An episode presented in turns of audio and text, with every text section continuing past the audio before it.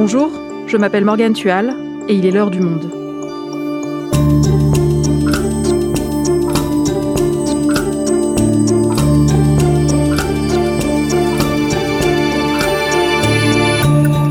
Aujourd'hui, c'est une menace qui s'intensifie en Inde, celle d'une violence généralisée contre les musulmans.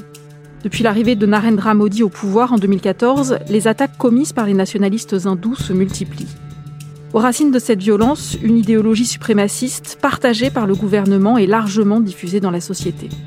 Sophie Landrin est la correspondante du Monde à New Delhi. Elle nous décrit la situation sur place. En Inde, une vague d'islamophobie nourrie par le pouvoir, un épisode produit par Esther Michon, réalisation Amandine Robillard.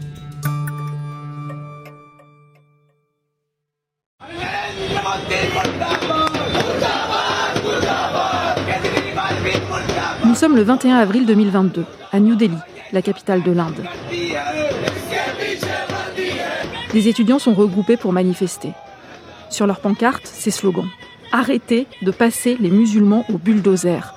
Ou encore, les musulmans indiens sont attaqués. On manifeste contre l'opération illégale qui a eu lieu hier à Jahangirpuri, au prétexte de construction illégale. C'était un complot pour viser les musulmans pauvres.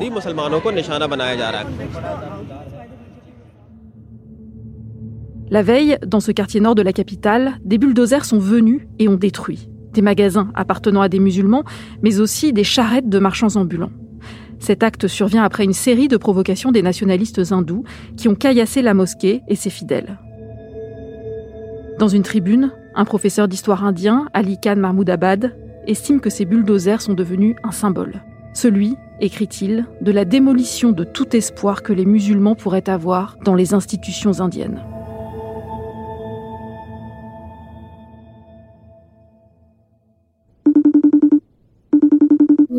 Bonjour Sophie, est-ce que tu m'entends bien? Oui, très bien. Bonjour Morgane. Sophie, on vient d'évoquer ces destructions au bulldozer de boutiques qui suscitent beaucoup de réactions.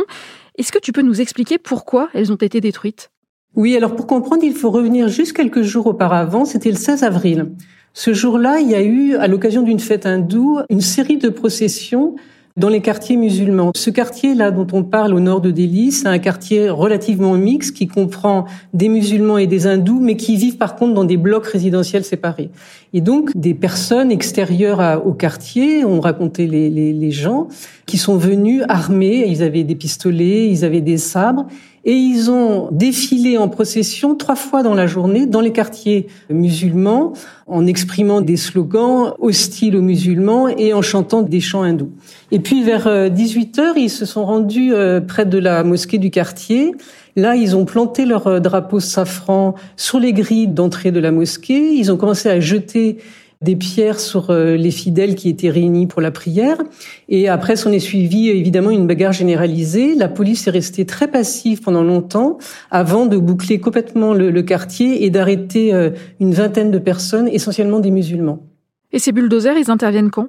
Alors les, les, bulldozers sont intervenus euh, quatre jours après, en fait comme une opération punitive contre les musulmans. Donc le BJP, le parti de Narendra Modi, le Bharatiya Janata Party, qui gère ce quartier nord de Delhi, ont désigné les musulmans comme les responsables des affrontements et ont décidé donc de démolir en forme de punition les échoppes euh, qui appartenaient euh, en fait à des femmes majoritairement plutôt pauvres. L'opération a eu lieu sans procédure préalable, sans que la justice soit saisie. Les propriétaires ont montré qu'ils étaient en règle, qu'ils avaient des titres de propriété légaux, mais rien n'a empêché. Même la Cour suprême qui avait été saisie a demandé l'arrêt en urgence et pourtant le BGP est passé outre et donc a détruit tout le long de la mosquée toutes les petites échoppes qui faisaient vivre quantité de musulmans. Ils n'ont pas détruit la mosquée, mais ils ont détruit le mur d'enceinte.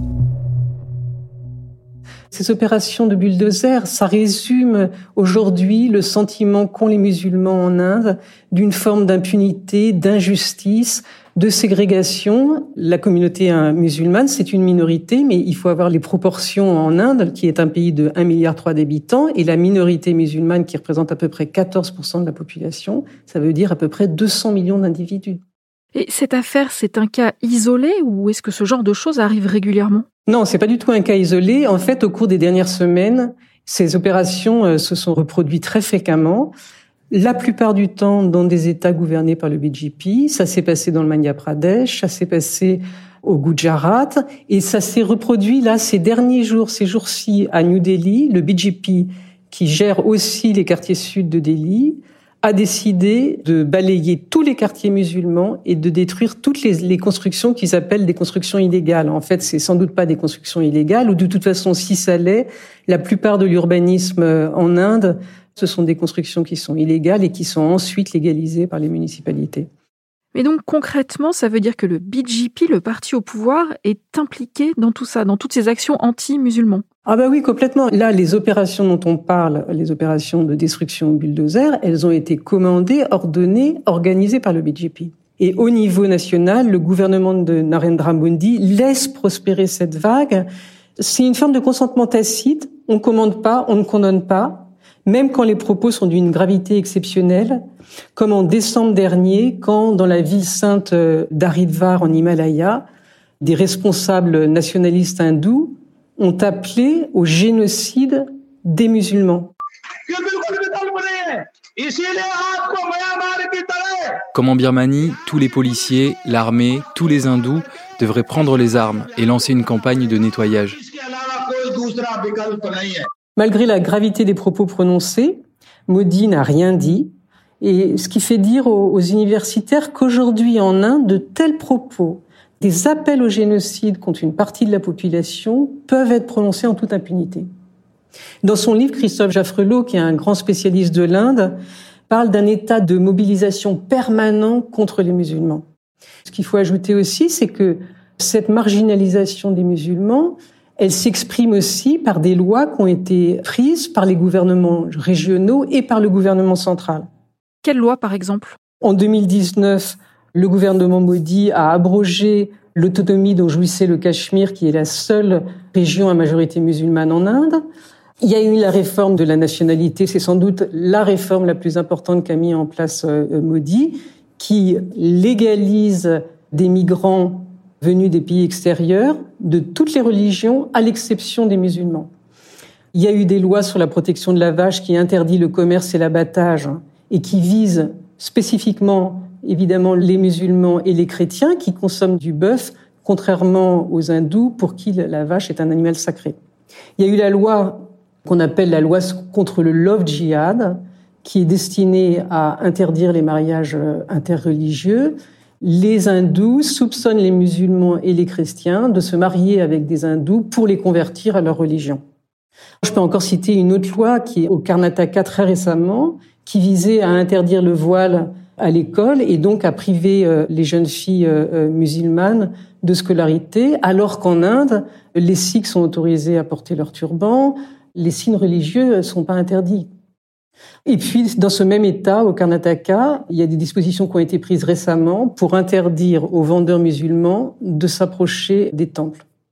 On a donc des lois et des attaques islamophobes, un gouvernement qui tolère ces violences. Est-ce que ce climat, il est perceptible dans le quotidien en Inde? Est-ce que toi, dans tes discussions avec les gens, par exemple, tu le ressens? Oui, il y a un processus de marginalisation des musulmans.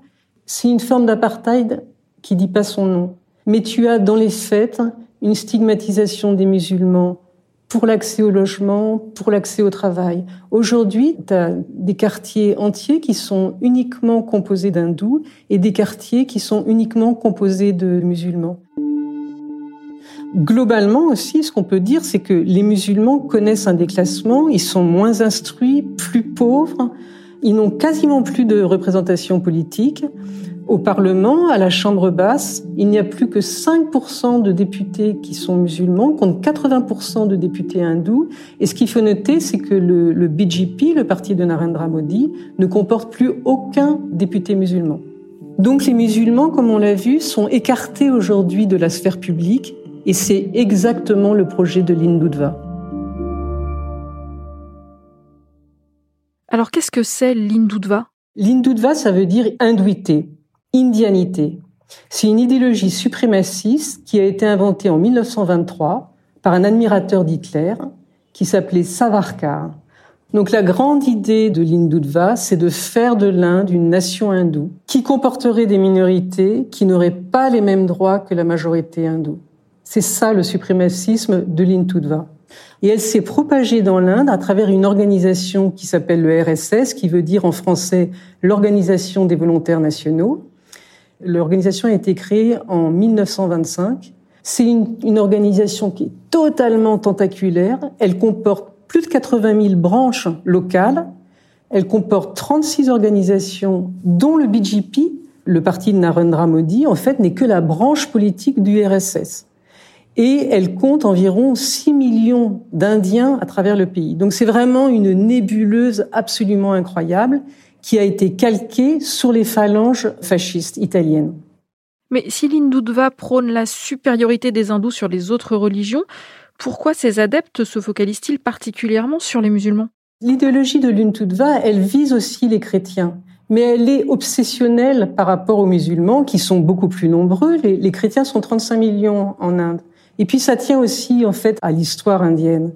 Les nationalistes hindous, donc qui sont en faveur de cette hindutva, ils en veulent historiquement aux musulmans à cause de la période mongole où donc euh, les empereurs mongols qui étaient musulmans ont envahi et géré l'Inde pendant trois siècles jusqu'à l'arrivée des Britanniques. Donc il y a ce passé et puis après il y a eu une cicatrice qui est quasiment euh, irréparable en Inde qui a été la partition décidée par les Britanniques en 1947 et qui a divisé le pays en deux, avec d'une part l'Inde, qui était un pays majoritairement hindou, et le Pakistan, qui était un pays majoritairement musulman. Et cette partition, elle s'est accompagnée d'un exode massif, sanglant.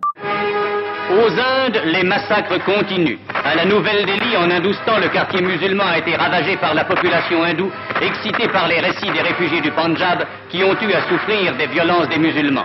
Ceux de Delhi, livrés au massacre, ont trouvé refuge dans ces camps. On pense qu'il y a plus de 10 millions de personnes qui ont été déplacées d'un côté du Pakistan à l'Inde, de l'autre de l'Inde vers le Pakistan. Et ça a généré un bain de sang. Il y a peut-être 2 millions de personnes qui sont mortes. Et cette cicatrice-là, elle ne s'est jamais refermée. Et Narendra Modi, avant de devenir Premier ministre, comment il s'est inscrit dans cette idéologie? Narendra Modi, c'est un pur produit du RSS. Il est rentré dans l'organisation quand il avait 8 ans et puis ensuite il a gravi les échelons. Il est devenu un cadre du RSS avant d'être propulsé au BJP. Avant d'être Premier ministre, Narendra Modi a gouverné pendant 14 ans l'État du Gujarat.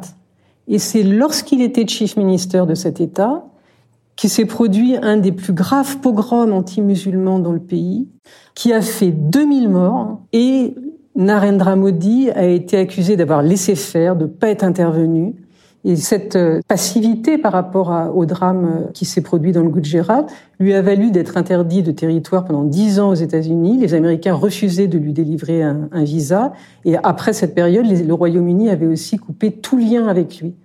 Mais en Inde, pour les nationalistes hindous, Narendra Modi est un héros. C'est celui qui redonne de la fierté aux hindous.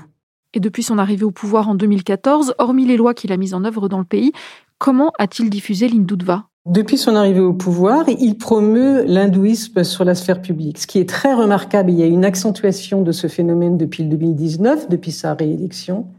Il y a une totale imbrication du politique et du religieux. En fait, Modi, c'est à la fois un leader politique et un leader euh, religieux. C'est très étonnant. Il participe sans arrêt à des cérémonies religieuses, à des pujas, c'est-à-dire c'est des prières. Non seulement il a fait entrer l'hindouisme dans la sphère publique, mais il véhicule aussi euh, cette idéologie suprématiste à travers de nombreux domaines, à travers l'éducation, à travers la culture, à travers la science, à travers l'histoire. L'histoire, c'est un point qui est fondamental pour le RSS. Elle expurge des manuels d'histoire, par exemple, toute la période mongole. C'est-à-dire qu'il faut gommer l'empire mongol, il faut gommer des manuels touristiques. L'héritage des Moghols, par exemple, dans l'Uttar Pradesh, à un moment donné, a fait disparaître de ces euh, dépliants touristiques le Taj Mahal, qui est le monument le plus visité en Inde et un des plus visités au monde même. Mais parce que le Taj Mahal avait été construit par un empereur mongol. Récemment, il y a eu un très bon exemple de cette volonté de réécrire l'histoire à travers la sortie d'un film sur le Cachemire qui s'appelle Kashmir Files. Kashmir has never been an integral part of India and this is a historical fact. Le BJP a totalement promu le film, ce qui est inédit pour un film commercial. Ils ont fait baisser les taxes pour euh, que le prix du ticket soit moins cher. Ils ont donné des jours de congé euh, aux policiers pour qu'ils puissent aller voir le film en famille. Et il raconte quoi ce film? C'est un film qui raconte euh, l'histoire des pandites. Les pandites, c'était des brahmanes hindous qui vivaient au Cachemire, donc cette région qui a majorité musulmane. Et dans les années 90, en fait, ils ont dû quitter la vallée au moment où il y avait une vague islamiste très forte au Cachemire. Et donc, ils ont été chassés. Ça a été euh, un succès commercial considérable. Mais le film, en fait, omet toute une partie de l'histoire et surtout, elle livre une, une représentation totalement caricaturale des musulmans qui sont présentés comme les méchants, coupables de crimes ignobles. Immédiatement, ça a provoqué euh, des réactions euh, très négatives vis-à-vis des musulmans. On a vu des tas de vidéos sur les réseaux sociaux où on voyait les gens dans les salles euh, hurler contre les, les, musulmans, réclamer une vengeance, enfin voilà. Et donc, il a eu un effet délétère et pour autant, il a été utilisé comme une arme de propagande absolument incroyable par le gouvernement maudit.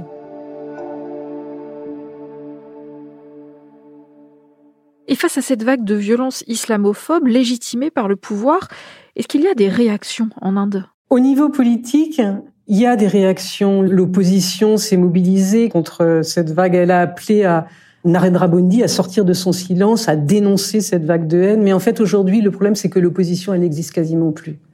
Elle est réduite à rien du tout. Le Congrès, qui était le parti historique qui a gouverné l'Inde pendant 50 ans, il représente plus rien. Il a été laminé aux dernières élections.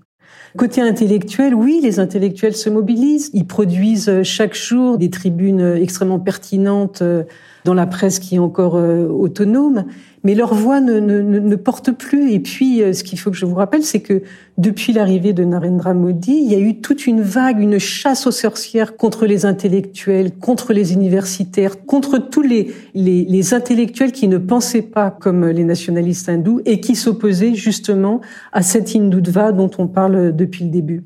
Et du côté du peuple, est-ce que les gens réagissent? Il y a eu des tentatives, mais toutes les manifestations sont muselées. Je reviens sur un, exemple qui a été très frappant. En 2019, donc, le gouvernement a fait voter par le Parlement cette loi de la réforme de la nationalité qui était totalement stigmatisante pour les musulmans. Elle a provoqué des manifestations pendant des mois en Inde, mais massives.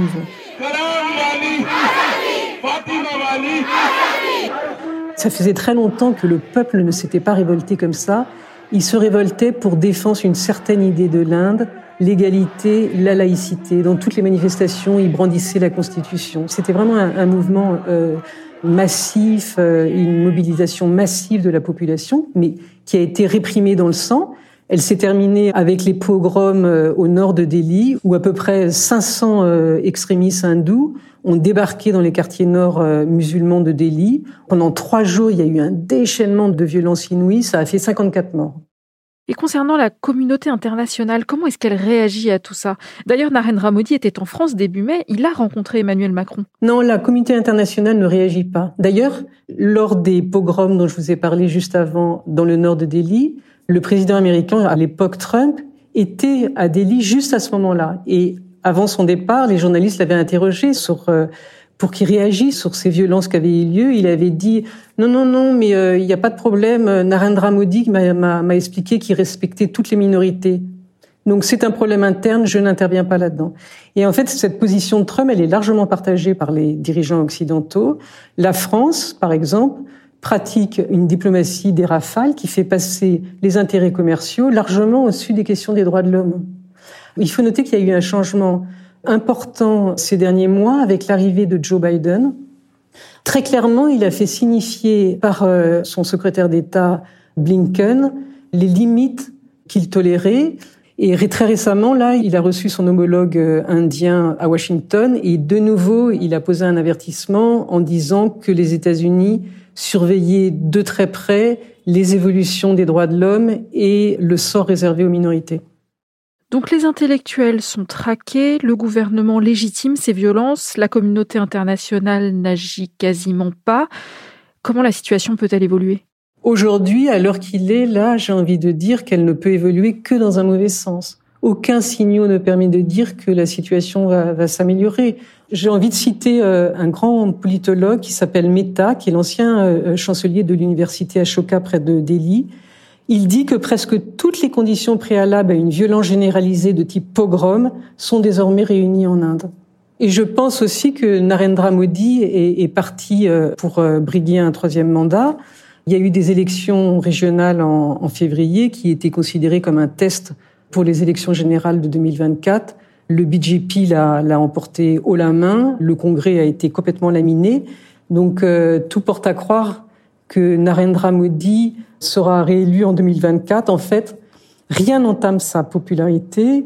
En fait, ce qu'il faut bien comprendre, c'est que ce qui fait le ressort de son succès, c'est justement l'hindutva qui favorise la majorité des Indiens, les 80% d'hindous, les Indiens, donc dans leur majorité, applaudissent l'Hindutva. C'est une arme électorale qui est redoutablement efficace, dont use Modi à l'excès, parce que ça lui permet aussi de détourner l'attention des Indiens des vrais problèmes, de la crise sanitaire, de l'état réel de l'économie du pays.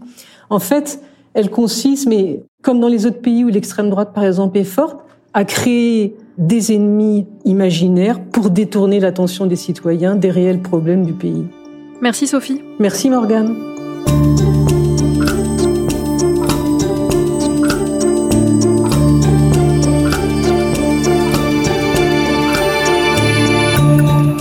Et pour suivre la situation dans le pays, rendez-vous dans la rubrique Inde en vous abonnant sur notre site lemonde.fr. C'est la fin de l'heure du monde, le podcast quotidien d'actualité proposé par le journal Le Monde et Spotify. Pour ne rater aucun épisode, vous pouvez vous abonner gratuitement au podcast sur Spotify ou nous retrouver chaque jour sur le site et l'application lemonde.fr. Si vous avez des remarques, des suggestions ou des critiques, n'hésitez pas à nous envoyer un email à l'heure du monde